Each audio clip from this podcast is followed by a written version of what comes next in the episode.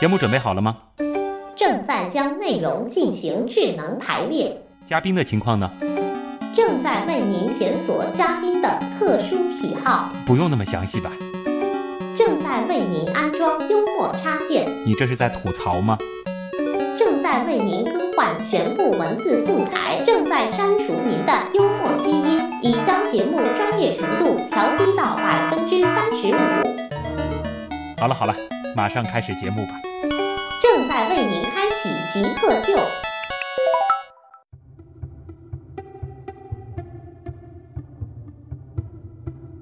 欢迎回来，这里是极客秀，我是从小就喜欢天文，只是现在做了主持人的旭东。大家好，我是从小喜欢天文，现在做了职业科普人的汤海明。今天极客秀我们请到的是一位天文人，上海市天文学会秘书长，中科院上海天文台的汤海明。海明你好。你好，前半部分呢，其实已经开始聊到了这个观星。那我们在考场当中，其实也是提到了，就是其实，在古代，我们很多的观星活动是和占星有关的。现在我们可能很多人还在用这个星座，对吧？那当然，其实懂一点科学的人都知道，这其实是无稽之谈，这其实是一种自我暗示。但是在一些影视作品当中，古人他们不这么认为。就比如说之前很红的两部戏，一部呢是《甄嬛传》，这个当中，相信很多朋友对“微月宴冲月”这个词好像印象很这是深这是啊一个很重要的桥段，这个很重要的桥段，对拦着这个叫什么熹贵妃回宫嗯啊对好，第二个桥段是在前不久结束的那部电视剧《武媚娘传奇》当中提到了，呃，太白妖星，也是说到了这个女主武士代之，这个唐三代而亡。那么这两个星象，它实际代表着是什么？呃，其实这种天文现象被那些就是我们讲新天象，或者说以前的古人所解读啊，真正的问题是不是说这个天象上，而出在这个这些解读这些现象的人身上。啊，比如说冲月这种现象，就是说说微月宴，微月宴的话，它实际上是那个古代中国星宿里面的一宿，在那个就是宝瓶座、飞马座附近这个天区里面。他所说的冲月的话呢，其实我们不如反过来理解，就是月球运行到那个附近了。啊但你反过来想一想的话，就是月球每天的位置都在变化，啊一个公转周期，它可能就会跑到那个附近去，啊去去去去走一走、留一留，啊对吧？这这种情况下的话，你说每个月都冲一下月的吗？那那样的话，甄嬛就皇永后娘娘真是啊，那那那就甄嬛永远回不来了，对吧？ 是，所以说其实还是看就是当时人怎么去解读了。对他如果说是往那个方向去解嗯读，如果说当权者他还是比较信这方面的东西的话，这件事情可能对他的影响就会比较大。嗯好，那说到这个《武媚娘传奇》当中的这个太白妖星其实呢，白天看到就是太白妖星的话，太白本身就是金星嘛。金星，这是金星，然后说白天能看到那个就是金星出现，可能是一个很不很不好的一个事情啊。但你反就是说，如果说按照我们现在来说的话，嗯如果白天能看到星星的话，那那只有在什么情况下才能产生？大气透明度非常好的时候，也就是空气非常非常干净的时候，啊你才有可能是白天看到金星的出出现。这种现象是不是有？其实是还是有的，是能看见，是能看见的。只嗯像古要代没有工业，古代没有工业，不要说古代没有工业嗯，就是早些年，嗯就这我也是听到我们以前的天文天文老师说的，是他们到那个就是中国西部地区去观察，嗯，还没日落的时候就已经在天空中看到金星了。而且金星的亮度不低，金星亮度其实是非常高的，我啊们知道金星的亮度可能要将近负四等嗯，啊，它可能是除了太阳、月亮以外最亮的一个天体了，可以是这样讲嗯。那这时候你如果说这真的是按照太白妖星所解读的话，那那也是也是可以解释得通的，对吧啊？但是有个前提就是天气透明度、大气透明度是非常非常好，也就是空气是非常非常干净嗯的。啊那啊如果说碰到这样的干净的空气的话，那我们可能现代人要乐翻了。啊，啊，那如果说这个天气条件能够达到这样的这个观测程度，嗯呃，大概在古代，你说多久能够看到一次这种太白瑶星白天出现？这这还不好说，这还这嗯还不好说这不好说。但是并不能否认，就是这种事情发生是有概率的。嗯同样的，如果说大大气情况非常好的话嗯，它出现这种现象的频次应该还是比较高的。啊，也就是说，看他这个人怎么解读了，还是要怎么解读？还是怎么解读了。嗯他如果说是往好的方向解读，就是好的；如果是往不好的方向解读的话，就像那个电视剧里面所说的，那啊，那这这个人就有问题了。有人想要用这个干什么事儿，对对，他就可以利用这个星象，但其实这只是一个非常客观的天文现象它。只是个很客观的天文现象，就像我们说这个彗星造访地球一样。嗯那彗星经过地球附近的天空，如果说天文爱好者来解读的话，哇，那接下来这话就是会有一场大的流星雨啊，嗯，因对为它带来了很多的喷射的物质嘛对，这些物质到地球上就是流星嘛。嗯。呃，其实我们刚刚也在说到这些占星的事儿，但其实也不得不否认，就是占星也是无疑推动了整个天文学，尤其是早期的这个发展。呃，其实在中国不是在中国了嗯，国际上来说的话，早期占星这块和那个就是天文学，我我自己个人认为它是融在一起的，嗯因为那时候人们对那个科学的认识还没有达到一个很高的程度，还没有办法把那个就是占星这块和天文学分离出来。嗯，那现在的话呢，其实这两者已经分离的比较开了。嗯。我们现在说占星所说的那些十二星座，其实它真正对应的应该叫黄道十二十二宫，嗯宫，而我们天文学上所讲的黄道十二星座呢，它是我们天文学对本身所说所说的天空中的某个具体的区域。这也就解释了有些朋友为什么会看到有一个版本说到，呃，现在其实，在黄道上是有十三个星座。对，没错。嗯啊，聊了很多这个天文学的知识，汤海明本人的这个个人经历也是非常有意思的。我们在前面的这个介绍当中，其实提到过，他学的并不是天文专业，对，甚至毕业以后一度也并没有干天文这件事儿，然后是通过一些自己的这个执着，最后天天在和天文打交道。能和大家分享一下这个经历吗？呃，其实就像大家所知的，就是我原来的话只是一个外企的一个职员，嗯我们做了一些管理方面的工作。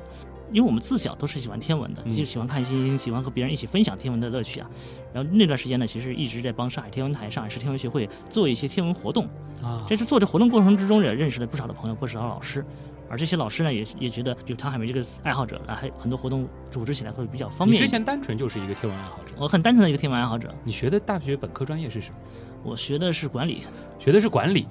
是 这还不是一个理科专业。啊，不是。然后就只特别喜欢。对，就当时是就真的真的是完全是喜欢喜欢天文，然后喜欢和大家一起分享一些观观测星空的一些感觉，这是从小嗯就喜欢。这是从小都喜欢。其实我们小时候的话也是喜欢做做望远镜啊，然后每嗯天拿着望远镜到外面拍，就是说看看星星，看看星云，然后看看行星啊这些。嗯我自己曾经在小时候曾曾经连续两年做太阳黑子描图观测，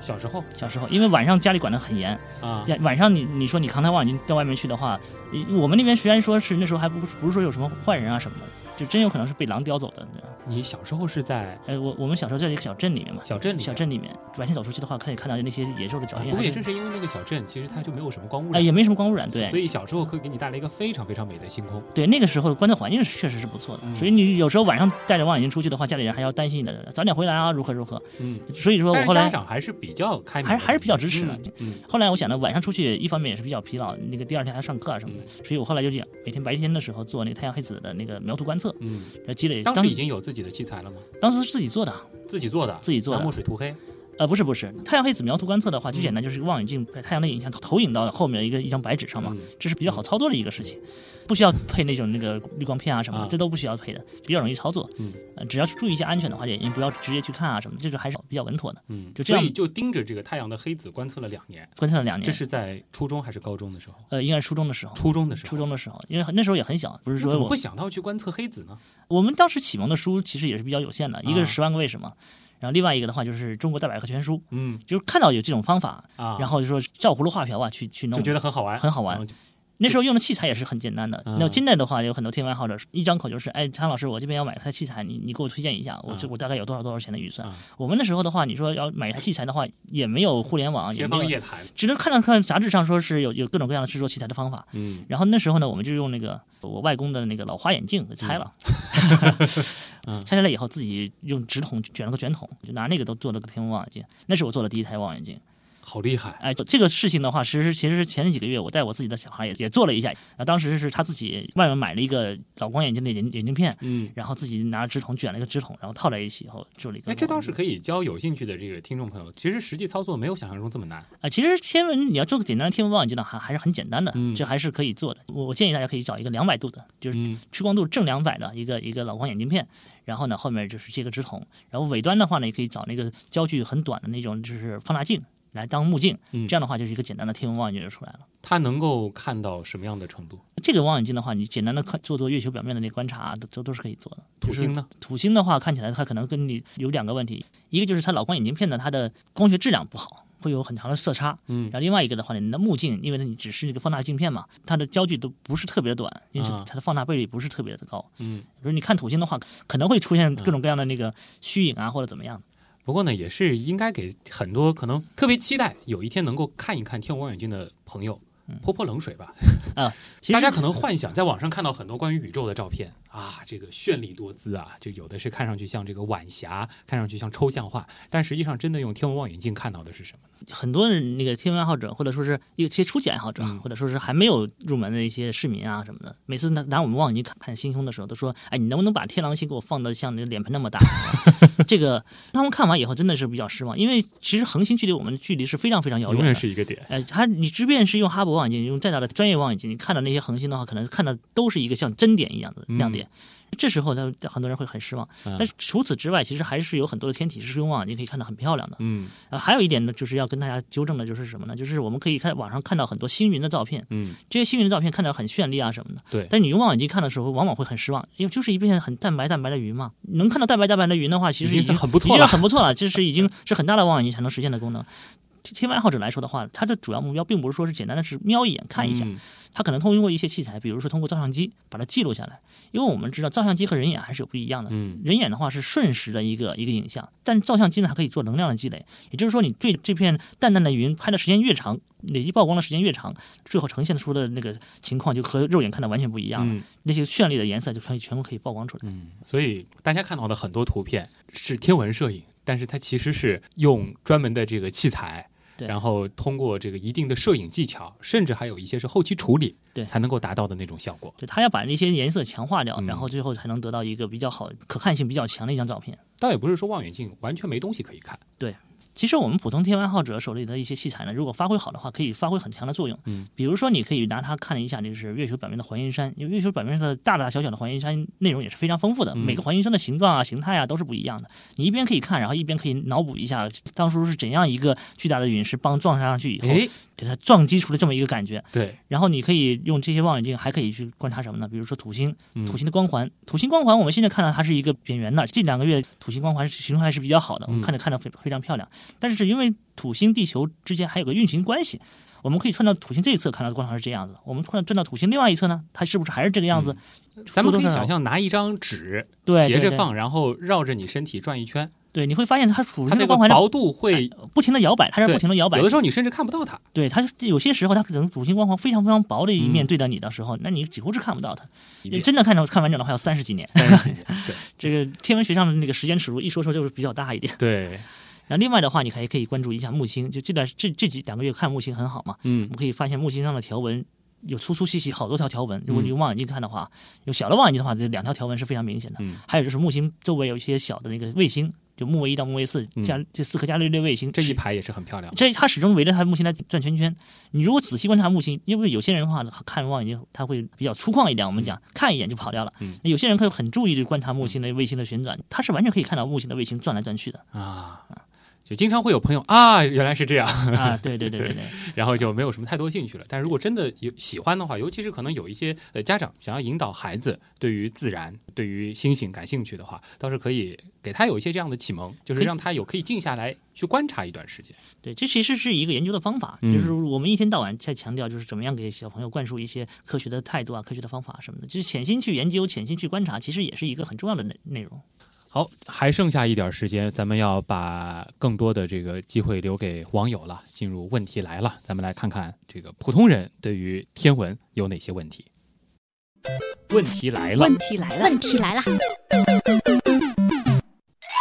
有一位叫杯中的 Vivian，他说：“汤老师，听闻你从小就喜欢天文，那我想问一下，是什么原因让你喜欢上天文的？原因其实和很多人朋友都是一样的，因为我们每个人都是有这种探索欲望。嗯，碰到一个完全不知的领域的、完全那个没接触过的领域的时候，你总会想知道盒子里面到底装了什么礼物，对吧？那我们原来在北方生活的时候，那每天晚上出去的时候看的就是广漠的星空，嗯，自然而然你会想到，哎，那个星星和我之间是不是有关系？这个星星它是不是哪天会换个位置？嗯或者说是这这些星星之间到底是不是有潜移默化之中的一些一些联系？无论是物理上的还是就是视觉上的，嗯这时候你就会有有这种欲望去探索它。嗯特别是当你翻阅了一些书籍以后，你会发现，哎，原来这个领域里面还是有很多很好玩的内容、嗯很好玩的知识在里面。尤其是当你想到这些星星，我们看到的其实都是几十年、几百年，甚至几千年前几千它的年的样子的时事情候，会觉得这个宇宙实在是太大了。对。 Big House 零七零三他说啊，我曾经在电影、电视上看到过极光啊，感觉那个画面实在是太美了。他一直想有生之年也能看一次极光。他问你看过吗？可以形容一下那是一种什么样的景象吗？或者还能不能再进一步的解释一下极光是怎么形成的？我很有幸啊，就是前两年带队曾经去观察过一次极光，嗯啊、当时去的那个加拿大啊那边去去看了极光，呃，极光对我们普通人的感觉真的是非常的震撼。你可以这样讲，就是如果说让我选择天文学上两个非常非常值得看的天文嗯现象的话，极光肯定是其中之一就。除了日全食就是极光可能是极光，对，因为极光这种现象呢，第一个它观测难度并不高，嗯就是你不需要说是一定要跑到非常非常极致的一个地方，因为我们知道日全食是不可能是重新再来一遍的，对，这个地区发生完了，再想发生的话就是几百年以后的事情了。嗯而极光呢，你找到那个区域里面，今天晚上没有，明天晚上没有，后天晚上加十有八九就就应该会有，嗯它的发生的概率还是比较高的。另外一个极光确实是比较美妙的。你大家可以到那个网上搜索一个，就是叫呃天之纹极光行，嗯，这么一个视频。我当时是把那个极光做成了视频，我已经放到网上了，大家可以看一下。就是极光就像天空中的一一团薄纱，在那里不断的飘荡，这种感觉是是真能，看出这个飘的感觉。是真能看到这种飘的感觉。海明是曾经给我看过这个视频，嗯，这个还是仅限于我们当时是在一个房间的这个投影上看的，啊这还是一块很小的这个屏幕，是，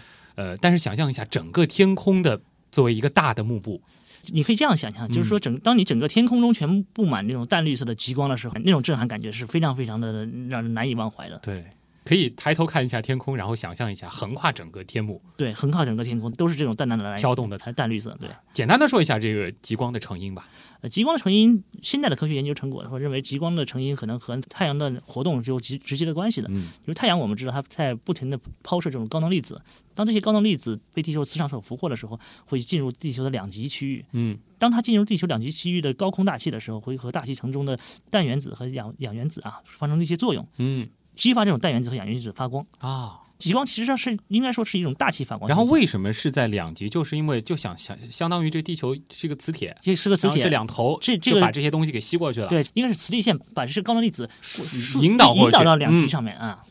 那如果大家对这个看极光有兴趣，什么时候或者说去哪些地方有讲究吗？呃，其实如果说我们看那个极光的话，有有就有很多的地方可以选择，大多数集聚于那个北极区域，因为我们去北方的话还是嗯比较容易一点。呃，国际上呢，一般来说去北欧或者加拿大、这些区域都是比较适合的。我曾经听到一个说法，说我们的漠河嗯也能看到极光。呃，我曾经查了一下那个漠河那边的气象台的一些关于极光的记录，嗯，呃，建国六十年，他们一共观察到极光次数是四十几次，还是真能看见。确实是能可以看见。但是你要想想看，建国六十年看了四十几次，啊平均一年一次都不到，它的这个概率，概率是非常低的。嗯然后另外一个的话，就是它即便是发生，它可能发生地平高度也是非常非常低的。嗯就是对于一般观察者来说的话，特别就偏北。呃非常靠近地平线，这时候你就不太适合去做那个体验式的观察。就是我们还要要去欣赏一次极光的话，总归是要找那种最好是概率比较高的，然后观察效果比较好的一些地方。嗯，呃因此的话呢，我们就是直接往那个北欧啊，或者说什么加拿大北部地区啊那些地区跑的话，是概率是比较高一点。还有就是时间上有没有讲究？极光本身发生的话，它是对时间是没有任何的那个嗯要求的，就是它可能白天也会发生。对，但是呢，如果说我们要看极光的话，最好是在在晚上才能看到极光现象。嗯这时候我们就会要区别一下，北部地区如果是夏季的话，它白天可能会发生极昼现象。对，这时候的话，一天二十四小时里面可能二十三个小时都是白天，那 你看到极光的时间短非常非常短了嗯，这机会就非常非常少。那你我建议大家呢去挑就比如说秋天或者春天，那最恶劣的是冬天了，因为冬天的话二十四小时都是晚上嗯，对，它是极夜嘛。但是那个时候呢，气候方面可能是比较痛苦一点。嗯，呃，我所建以议大就家挑这种春秋天，春秋季节相可能对是这个日比夜较好一等点。长的时候。对对，嗯这可能是比较适合一点，也不会也不会非常冷。爱幻想的小小说，去年我看电影《星际穿越》，被电影当中的多个画面给震撼到了。他想问的其实也是当时这个《星际穿越》出来之后，很多朋友都问过的一个问题，就是这里边的这个虫洞、黑洞真的存在吗？黑洞真的是像画面当中描述的那样？呃，这个电影有一个非常好的一个点，就是把那个黑洞的形态啊，数据模拟啊，嗯模拟的非常非常漂亮。那这个是完全是依照我们现有的观测成果所计算出来的。嗯就是说如果说是我们真的飞抵黑洞旁边的附近的话，确实是有这么一个黑黑的一个一个球状体的。嗯对于关于虫洞的话呢，现在目前为止还还只能限于就是我们纸面上的一些理理计论算计算之中，那、并不是说是我们在真的观察到一个什么样的虫洞系虫洞在我们边上产生啊或者怎么样的。嗯。